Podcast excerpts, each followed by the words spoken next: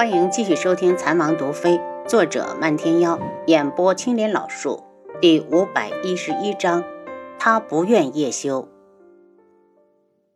凤舞，我觉得有点头晕，你扶我过去吧。因为找不到路，他急忙编了个借口。行，我送王妃。帝凤舞一脸笑容。苍隼国皇城某处，月泽敲开一扇残破的木门。开门的是一个面容凶残的男子。男子把他让进去，道：“你想怎么样？”接天牢。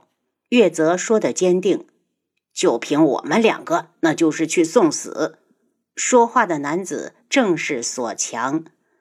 当初轩辕笑身死，他聪明的就没回宫，而是投到了宇文景睿身前。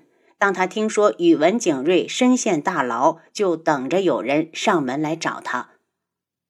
放心，就我们两个负责保护殿下，送命的事交给战士。月泽道：“再有几天，宇文云木就登基了，到时候再想救人就晚了。”你手上有多少人？索强问。太多了，容易暴露。三十个死士足够。守候天狼的守卫没有那么多人，得手后我们立即进入密道，退出皇城。好，索强点头。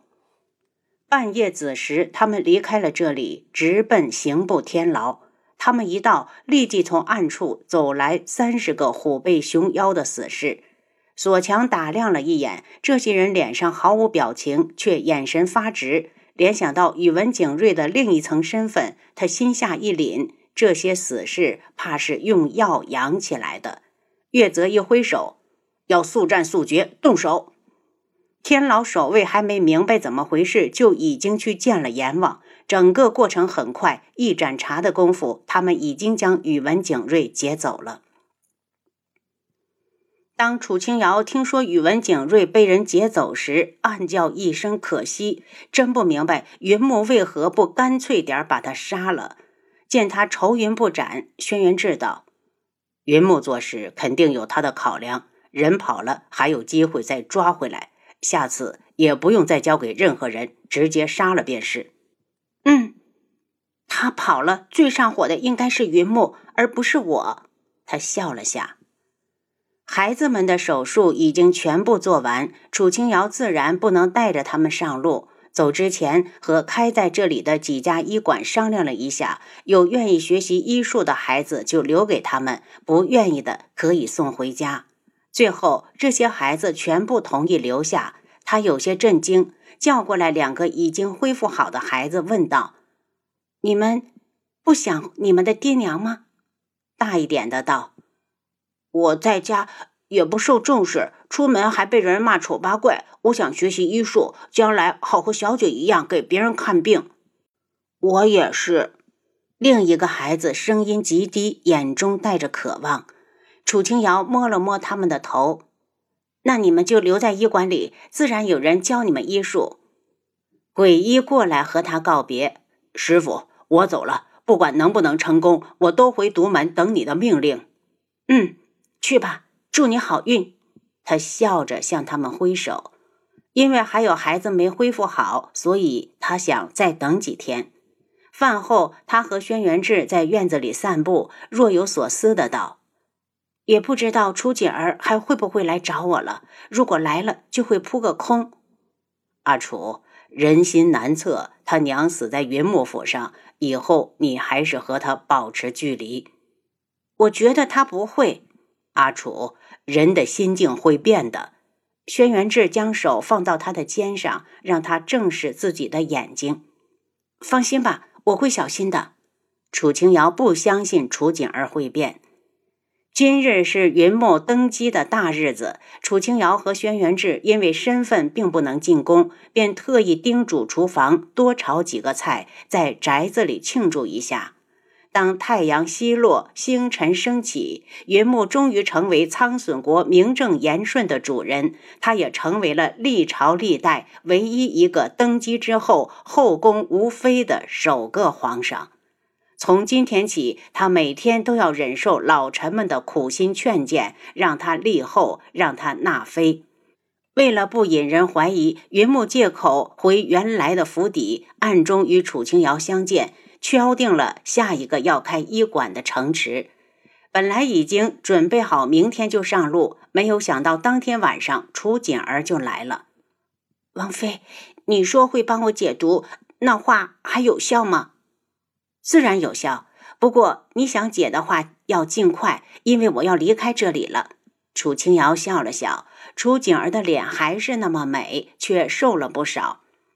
我想现在就解。楚景儿道：“我知道你不会在这里久留，所以才特意拼命的赶回来。等我蛊虫解了之后，就回去陪他。”楚清瑶知道他口中的他自然是指北宫紫渊，便道：“那你等我一下，我去医馆拿点药，解蛊的药有一味没有了。”楚简儿见天色已晚，摇了摇头。那便明日，明日我来找你。楚清瑶本想告诉他明日他要走的，见他神情疲倦，也没好意思说。楚锦儿拒绝了留下来的提议，独自去了客栈。到了客栈后，他要了间上房，刚进去就发现有人推门进来。看清来人后，他不满的道：“叶修，你又来干什么？”叶修眼中放着冷光，大步上前来，攥住他的手腕：“景儿，你当真要解蛊？这蛊早就该解了。叶修，蛊解了之后，你就不要再出现了，就当是我求你放我一条生路。”楚锦儿已经身心疲惫。这些年一直活得生不如死，难道你非要逼我吗？你别以为我还会怕疼。这个世界上已经没有在乎我的人或事。叶修，你走不走？他指着房门。叶修用力攥得他哎呀一声，差点跪下去。楚锦儿，我不准你解骨。叶修神情阴冷。如果我非解不可呢？除非我死。你马上就去死吧。楚锦儿挣扎着，同时眼泪也跟着往下掉。你以为你是谁？你凭什么不让我接骨？我早就受够了。叶修，爷恨你，恨不得把你大卸八块，拿出去喂狗。看着他哭成泪人，叶修手上的力道松了再松。锦儿，我就当是我求你，你别去结骨好不好？他放软语气，带着哀求。为什么？楚锦儿一脸嘲讽，因为叶修欲言又止，更加惹恼了他。我身上的蛊，我有权做主。你越不让我解，我越非要解不可。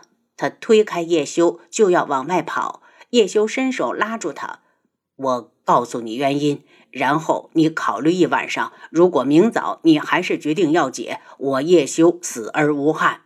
放开我！”楚锦儿怒喝。叶修无力的苦笑：“当初你不听话，主子想要杀掉你，是我建议让他用子母蛊才留下你一命。子蛊在你身上，母蛊在我体内，子蛊一死，我也难活。”楚简儿呆了好半天，才反应过来他在说什么。他忽然哈哈大笑起来，笑得泪流满面。叶秀。你也有害怕的一天吗？你折磨了我这么多年，既然母蛊在你身上，子蛊我非解不可。我不但要解，还要亲手杀掉你，让你万劫不复。叶修，你就等着被反噬而死吧。叶修不说话，只是哀伤的看着他。姐儿，当初我只是不想看着你死，你又何必要如此恨我？若不是情非得已，我又怎么会看着你受苦？你刚刚说什么？主子想杀掉我，那你为什么不让他杀？你以为这样我就会感激你吗？叶修，你别做梦了，我对你从来只有恨。楚锦儿边说边把他推到门外，又狠狠地摔上房门，然后直接躺到了地上，整个人被无助包围。他此生只愿两个人，一个国师，一个是幕后的主子。他不愿叶修，却痛恨，恨他一次又一次的利用蛊虫折磨他，逼他去做不愿意做的事。如今他竟然跑来跟他说，是为了救他才提议给他下的蛊。叶修，你个王八蛋！爷不信你的话，我明天就去解蛊。我要让你坠入地狱，让你去死吧！他一拳捶到了地上，疼得眼泪都出来了。叶修并没有走，他正骑在外面的墙上，听着他的骂声，忽然觉得这个世界上最好听的声音：“景儿，若是你执意恨我，我死便是。”他踉跄地走出客栈。明天的结果，他没有勇气去等。他准备去找一个没人的地方，安静的等死。听着脚步声远去，楚景儿抱住了头。他真的分不出真假，越想心越乱。